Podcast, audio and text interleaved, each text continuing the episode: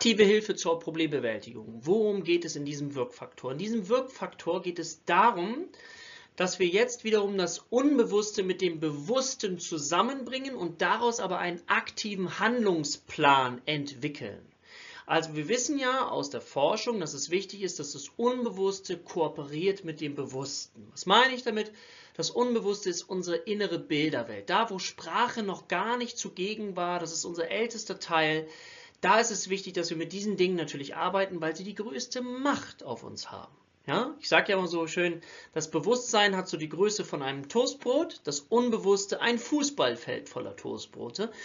Und natürlich gibt es dann noch so Zwischenstufen, ja, Vorbewusstes und so weiter. Aber Fakt ist, ich brauche trotzdem die Kooperation dieser beiden Dinge. Und das bedeutet, dass wenn ich zum Beispiel ganz viel Imagination gemacht habe, dass ich Hypnotherapie gemacht habe, dass ich mir innere Bilder erzeugt habe, dann ist es wichtig, dass ich dann natürlich aber mir auch jetzt noch konkrete Umsetzungspläne mache und diese Umsetzungspläne auch einhalte. Ja, da gibt es so etwas wie Problemlösetraining zum Beispiel, dass ich mir überlege, okay, ich verschriftliche ein Problem, ich überlege mir konkrete Lösungsmöglichkeiten, ich führe es aus, ich mache mir einen Aktivitätenplan und am Ende gucke ich, hat das gut funktioniert und evaluiere das dann und verändere es dann und mache es genauso weiter. Auf diesem Weg einer Veränderung ist es wichtig, deswegen sind ja alle Wirkfaktoren wichtig, dass ich die Emotionen mit einbeziehe, ganz, ganz klar. Dass ich mir Bilder mache, aber eben ich brauche auch ganz bewusste Handlungspläne, damit ich weiß, was ist mein nächster Schritt. Ich brauche so eine Kontrolle, ich brauche die Orientierung. Ja? Um da auch wieder die psychologischen Grundbedürfnisse ins Spiel zu bringen. Wir gucken uns das mal ein bisschen an, damit du das ein bisschen greifbarer für dich bekommst. Also Fakt ist, aktive Hilfe zur Problembewältigung bedeutet immer, dass es sehr, sehr konkret ist. Wir versuchen ganz konkret am Beispiel Veränderungen zu initiieren, wo mein Patient genau weiß, was sind die nächsten Schritte. Was tue ich konkret?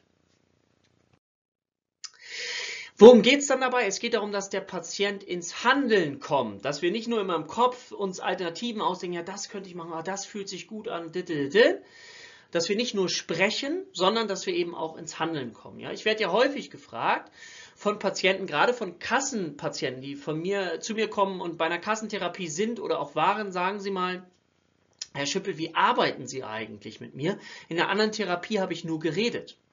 Bei mir gibt es Hausaufgaben oder Experimente, weil ich weiß, dass nur Veränderung nachher hier neuronal etwas verändern kann. Veränderung gekoppelt mit Emotionen, also alles das, was wir lernen und dann ausprobieren, so bahnen sich neue Erfahrungsnetzwerke in unserem Gehirn. Deswegen ist das primäre Ziel dieses Wirkfaktors, das, was ich möglicherweise vorher mir emotional aufgebaut habe, jetzt ins Handeln zu bringen ganz konkret. Und ganz konkret bedeutet, dass ich das so versuche zu initiieren für den Patienten, mit dem Patienten gemeinsam, dass es zwischen einer Unter- und einer Überforderung liegt. Genauso wie aus der Flow-Forschung, aus der Glücksforschung. Wenn es überfordernd ist, weiß ich, dass der Patient es nicht macht. Wenn es unterfordernd ist, dann erzeugt es keine wirklichen Emotionen, keine wirklichen Veränderungen im Gehirn, dann ist es zu schwach. Also geht es darum, auszuloten mit meinem Patienten, huh, wo kriege ich Schwitzehändchen, huh, wo wird es echt krass, das jetzt zu tun, aber es ist noch nicht überfordernd. Aber es fordert mich heraus. Das ist das genau das Entscheidende, weil wir möchten ja wachsen, wir möchten lernen, wir möchten wachsen. Wir möchten unser Potenzial entfalten, um mit Gerald Hüters Worten zu sprechen, bekannter Neurobiologe. Wir möchten unser Potenzial entfalten, wir möchten wachsen, auch Kinder möchten wachsen, Kinder möchten lernen. Wir ja, vermiesen es leider in der Schule häufig so, dass dann dieser Wunsch nicht mehr so extrem da ist. Ja? Ziel dieser Intervention oder dieses Wirkfaktors ist, vorher gibt es ein Problem und hinterher gibt es eine Veränderung. Und da ist so mein Credo immer, dass ich meine Patienten einlade, mal etwas anders zu machen als sonst. Und wenn es nur eine Kleinigkeit ist, sich mal in der Teamsitzung auf einen anderen Platz zu setzen, ist doch eine Kleinigkeit, aber gibt mir schon wieder die Möglichkeit, anders auf das System zu gucken. Mal links rumfahren anstatt rechts rum, mal das Fahrrad nehmen, anstatt immer das Auto, egal was. Also minimale Veränderungen erzeugen aber andere Erfahrungen.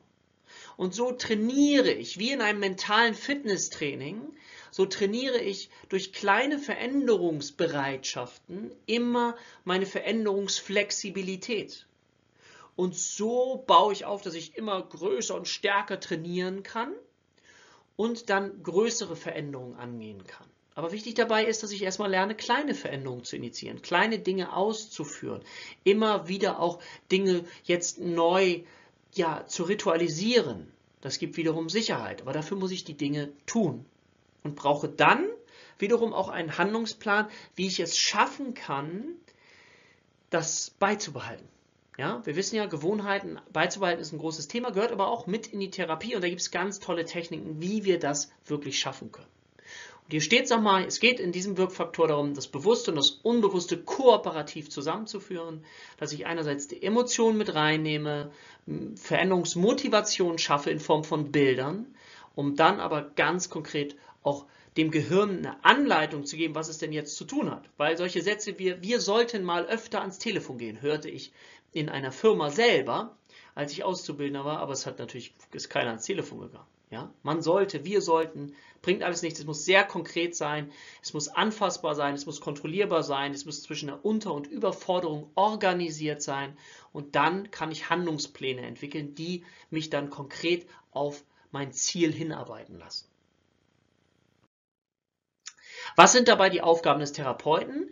Aufgabe des Therapeuten ist Kenntnisse darüber zu haben, über das Thema beispielsweise Flow, Glücksforschung oder allgemein zwischen dem Thema Unter- und Überforderung, gemeinsam methodisch mit dem Patienten zu arbeiten, wann ist es eine Unterforderung, was ist eine Überforderung, Handlungspläne aufzustellen, strukturiertes Vorgehen, Vielleicht habt ihr schon mal was von dem SMART-Modell gehört. Ja, spezifisch muss es sein, ein Ziel, messbar muss das Ziel sein, es muss für mich innerlich akzeptiert sein, es muss realistisch sein. Und es muss terminiert sein. Also ganz konkret, dass das Gehirn nicht mehr überlegen muss, links oder rechts oder wie mache ich das jetzt, sondern ganz einfach gemeinsame Verhaltenspläne erarbeiten, habe ich gerade gesagt, und dann diese Verhaltensänderung oder Veränderung gemeinsam mit dem Patienten natürlich hinterher auch evaluieren, es messbar machen. Was hat gut funktioniert, was hat nicht gut funktioniert und jetzt lass uns noch mal kurz überlegen, wie wir daran noch mal feilen, dass es nächstes Mal noch besser funktionieren kann, dass du dich noch besser fühlst oder dass es der Ablauf einfach noch besser für dich ist. Ja? Ich gebe nochmal das Stichwort Problemlösetraining. Ja? Da steht ein Problem, wie komme ich von einem Problem zu einer Lösung? Was sind die Schritte dahin und wie gestalte ich das? Und das ist die Aufgabe des Therapeuten, diesen Prozess zu gestalten. Das Tun liegt in der Hand des Patienten. Das ist völlig klar. Was ist die Aufgabe des Patienten? Sich bewusst zu machen, dass wenn er eine Veränderung erzielen möchte, dass es nur über Komfortzonenerweiterung geht. Ja? Wenn ich die gleichen Ergebnisse haben will wie vorher, mache ich die gleichen Dinge. Das war schon immer so. Wenn ich andere Ergebnisse haben möchte, dann muss ich andere Dinge tun. Dann muss ich, oder zumindest die Einladung sollte da sein, die Komfortzone zu erweitern. Und zwar so, dass ich es schaffen kann, nicht, dass ich überfordert bin. Aber was kriege ich dadurch mit, also auch als Patient, wenn ich das schaffe? Ich bekomme so ein Gefühl von Selbstwirksamkeit. Ein ganz wichtiges Prinzip, dass ich selbst in der Lage bin, Dinge zu verändern, ja, das gibt mir Selbstbewusstsein und bringt mich raus aus einer möglichen erlernten Hilflosigkeit. Das Prinzip der erlernten Hilflosigkeit ist ein Konzept von äh, Martin Seligmann. Dazu habe ich auch ein Video gemacht, wo ihr das wiederfindet in dem Video, warum bin ich so, wie ich bin. Dass wenn wir etwas von unseren Eltern, wenn unsere Eltern so waren, oh, ich weiß auch nicht, wie ich das lösen soll, dann übernehmen wir als Kinder häufig diese Hilflosigkeit und wissen dann häufig auch nicht mehr, wie wir die Dinge machen können. Und da geht es darum, zu einem Selbstbewusstsein zu kommen, zu einer Selbstwirksamkeit zurückzufinden, die mir das Gefühl gibt, ich kann es selber. Und wenn ich etwas tue, dann ist das wirksam, dann funktioniert das. Und so gehe ich Schritt für Schritt weiter. Mein Selbstbewusstsein steigert sich und ich kann immer mehr und mehr Dinge bewältigen, was wiederum dazu führt, dass ich immer mehr Vertrauen in mich selbst hinein generieren kann. Ja, und dann eigentlich alles möglich wird. Aber das braucht einen Schritt für Schritt Plan. Okay, lass uns noch mal ein paar Methoden angucken. Ja? Die wichtigste Methode oder die wichtigste Therapieform ist sicherlich hier die kognitive Verhaltenstherapie in Form von beispielsweise Konfrontationstherapie, aber auch kognitive Umstrukturierung. Also das heißt, die Gedankensoftware zu verändern Die, die mich immer so runterdenkt, die, die mich so fertig macht, die mir das Gefühl gibt, ich bin nichts wert, ja? Die Dinge, die ich mir immer permanent zu mir selbst sage. Jeder von uns hat am Tag ungefähr 50.000 Gedanken. Das Problem dabei ist, dass ein riesengroßteil dieser Gedanken, 90, über 90 Prozent eher negativer Natur sind. Wie gehe ich damit um? Ja, wie sehr höre ich darauf? Wie sehr macht mich das fertig, diese Stimmen aus der Kindheit möglicherweise? Ja? Ich arbeite mit Hausaufgaben, mit Experimenten. Tagebuch schreiben ist auch etwas Aktives. Rollenspiele, aktiv, systemische Therapie, da gibt es ganz schöne äh, Methoden zum Thema Ritualisierung, also Rituale einführen, Externalisierung eines Problems, dass es nicht mehr in mir ist, sondern ich versuche es rauszuhieven aus mir selber, ihm eine Form, eine Farbe, zum Beispiel in Form eines, oh, das, dieses Problem fühlt sich an wie ein Stein. Ja, wie sieht denn der Stein aus? Ja, grau, wie, wie fühlt er sich an? Ist er eher schwer? Ist er eher leicht? Ist er grobkörnig? Und so weiter. Da nutzen wir wiederum eine Bilderwelt, um es zu externalisieren und dann aber wieder auch genau zu gucken, wie können wir diese Steinkonstruktion, ja, wenn wir das Problem so empfinden, was können wir jetzt mit diesem Stein konkret machen? Ja, und da gibt es ganz, ganz tolle Möglichkeiten, ähm, was wir da dann eben aus der systemischen Therapie wiederum nutzen können.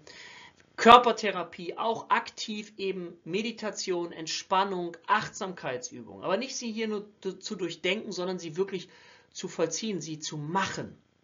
Das ist Üben und das verändert neuronale Netzwerke. Dass Meditation, Achtsamkeit, Entspannung wirksam ist, das ist evaluiert, das ist wissenschaftlich bewiesen. Aber wichtig ist, wie kriegen wir unsere Patienten dazu, dass sie es tun? Und das bedeutet oder braucht auch methodisches Vorgehen. Und auch hier kann man die Tiefenpsychologie mit reinbringen, Teilearbeit, solange es immer aktiv ist. Aber ihr könnt euch merken, ihr seht ja schon wieder eine Durchmischung der verschiedenen Formen, der Therapieformen, das ist so spannend, aber primär steht für diesen Wirkfaktor eben diese kognitive Verhaltenstherapie, weil sie einfach klar ist, strukturiert ist und immer auch wieder evaluiert wird. Ja, und wir auch so eine sogenannte Verhaltensanalyse machen können. Warum bin ich in dieses Verhalten reingeraten und wie komme ich dann daraus? Das ist der Modul der, wie gesagt, kognitiven Verhaltenstherapie. Geschafft! Also auch hier dieser Wirkfaktor. Guck mal nach für dich selber. Ähm, hast du schon mal solche Pläne umgesetzt? Hast du schon mal was von Konfrontationstherapie gehört? Hast du schon mal was von kognitiver Umstrukturierung gehört? Was hast du bisher gemacht, um Dinge in deinem Leben zu verändern? Wo hast du das Gefühl, dass das geklappt hat? Und dann frag dich mal, warum hat das eigentlich geklappt? Und wie ist es vielleicht auch bei anderen? Woran denkst du, warum klappt es nicht? Was fehlt da noch? Auch das vielleicht mal aufschreiben, um dir dieses Wirkfaktors immer und immer wieder bewusst zu werden, weil du das im Hintergrund nachher brauchst, wenn du in die Therapie gehst, dass du immer weißt, okay, bei welchem Wirkfaktor bin ich jetzt auch gerade, es durchmischt sich natürlich auch, aber dass du eben immer alle im Blick behältst, um eben eine optimale Psychotherapie zu gewährleisten.